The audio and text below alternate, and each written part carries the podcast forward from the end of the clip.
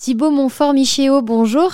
Bonjour. Vous étiez à l'Ocean Week en mars dernier à Monaco. Vous avez eu l'occasion de présenter votre start-up Flexi que vous développez du côté de Londres.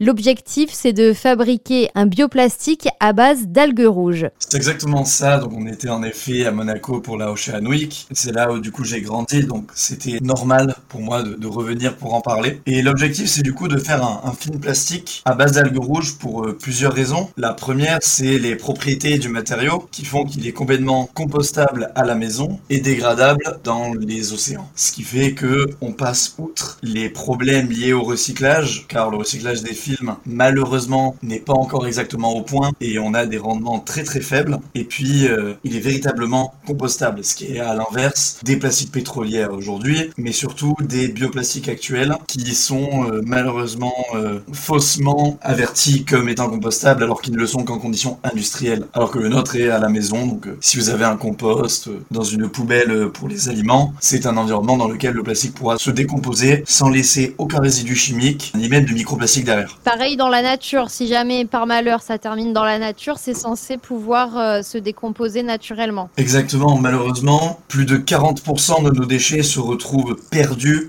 des cycles de collecte et du coup se retrouvent dans la nature ou des décharges pour encore un autre 30% des déchets. Et euh, même si on pouvait prendre la voie du recyclage, malheureusement dans le monde, la plupart des déchets ne sont pas collectés et se retrouvent directement dans la nature. Donc on s'est dit, on va viser le pire des scénarios possibles, qui est euh, la fuite dans la nature. Et dans ce cas-là, on a un matériau qui quand même se dégradait euh, malgré la pire route empruntée.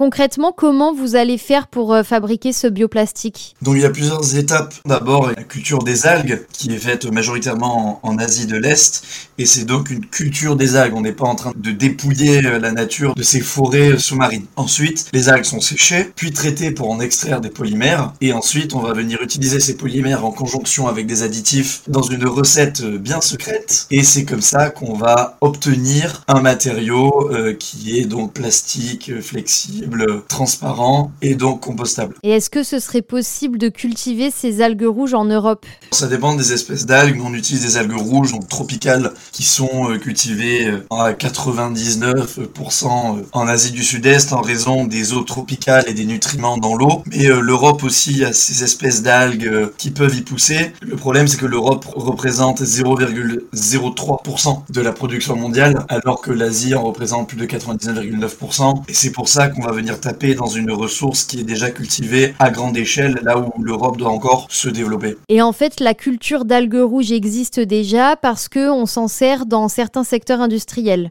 Il y a déjà plus de 50 ans, plusieurs espèces ont été euh, domestiquées par des phycologues comme Max Doty et ont ensuite été euh, cultivées à grande échelle parce que c'est une reproduction asexuée, donc elle est facile à mettre en place et très peu chère. Et on l'utilise énormément dans l'industrie alimentaire en tant qu'additif, en tant qu'épaississant. Par exemple, si vous utilisez du dentifrice, vous avez déjà consommé de l'algue car c'est utilisé comme épaississant. Dans votre recette pour fabriquer ce bioplastique, il y a des additifs que vous tenez secrets, mais en tout cas, vous l'assurez, pas de produits toxiques. Aucun des additifs ne sont nocifs puisqu'ils sont approuvés par les commissions européennes et américaines alimentaires. Donc ce sont des additifs alimentaires classiques que nous réutilisons afin de faire ce plastique qui au final est même comestible. Donc c'est une preuve ultime de sa non-toxicité dans la nature et pour les espèces qui vont devoir se retrouver à cohabiter avec s'il atterrit euh, les océans par mégarde. Alors ce film plastique à base d'algues rouges, pour quel type d'emballage est-ce que vous allez l'utiliser?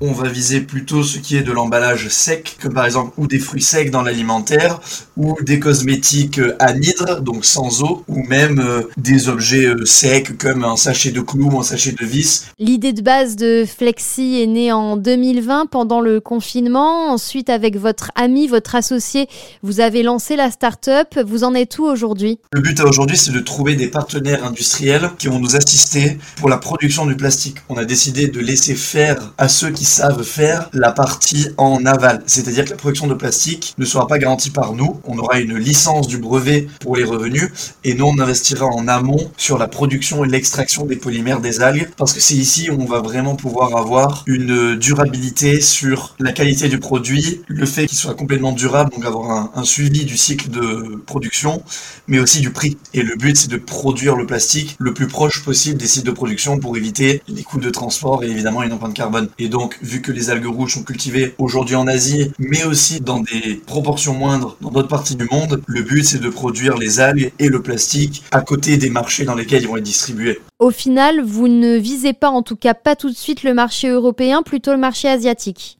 Alors le marché européen, c'est celui qui est le plus près parce qu'on a déjà cette vision environnementale. Par contre, c'est pas celui qui est le plus proche géographiquement des sites de production. Donc, à l'inverse, on va avoir les sites asiatiques qui sont moins près parce que la législation et euh, le souci environnemental n'est pas autant euh, implémenté. Par contre, on a des marchés comme euh, l'Inde, par exemple, où on a de plus en plus ce souci pour l'environnement, le Japon notamment, la Corée du Sud. Et donc, ce sont des marchés qui sont extrêmement producteurs et, et phicophiles et qui pourraient être des bons marchés pour entrer pour des raisons de coût de main d'œuvre, mais aussi du fait qu'il soit prêt par rapport à l'environnement pour l'Europe. Si on doit exporter, le but ce sera d'exporter un produit autant fini que possible pour justement réduire cette empreinte carbone. On a évoqué votre participation à l'Ocean Week. Est-ce que ça vous a vraiment aidé à booster votre projet? C'était un des premiers événements grands en personne dans lequel on présentait le projet. Donc ça nous a permis de 1 de rentrer en contact avec des investisseurs pour la, la levée de fonds qu'on a effectuée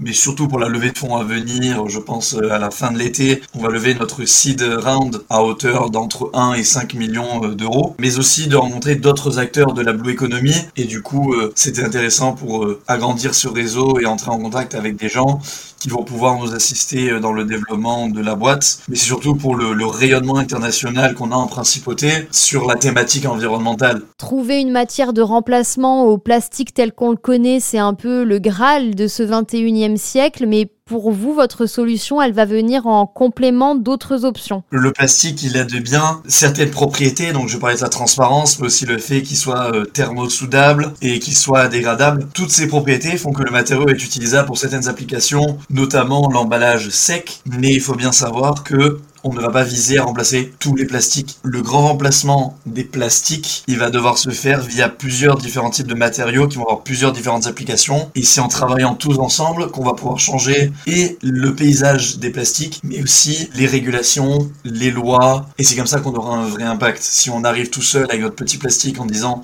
je vais remplacer euh, l'intégralité du marché, ça ne va pas marcher. Thibaut Montfort, Michéo, je vous remercie. Également, merci beaucoup.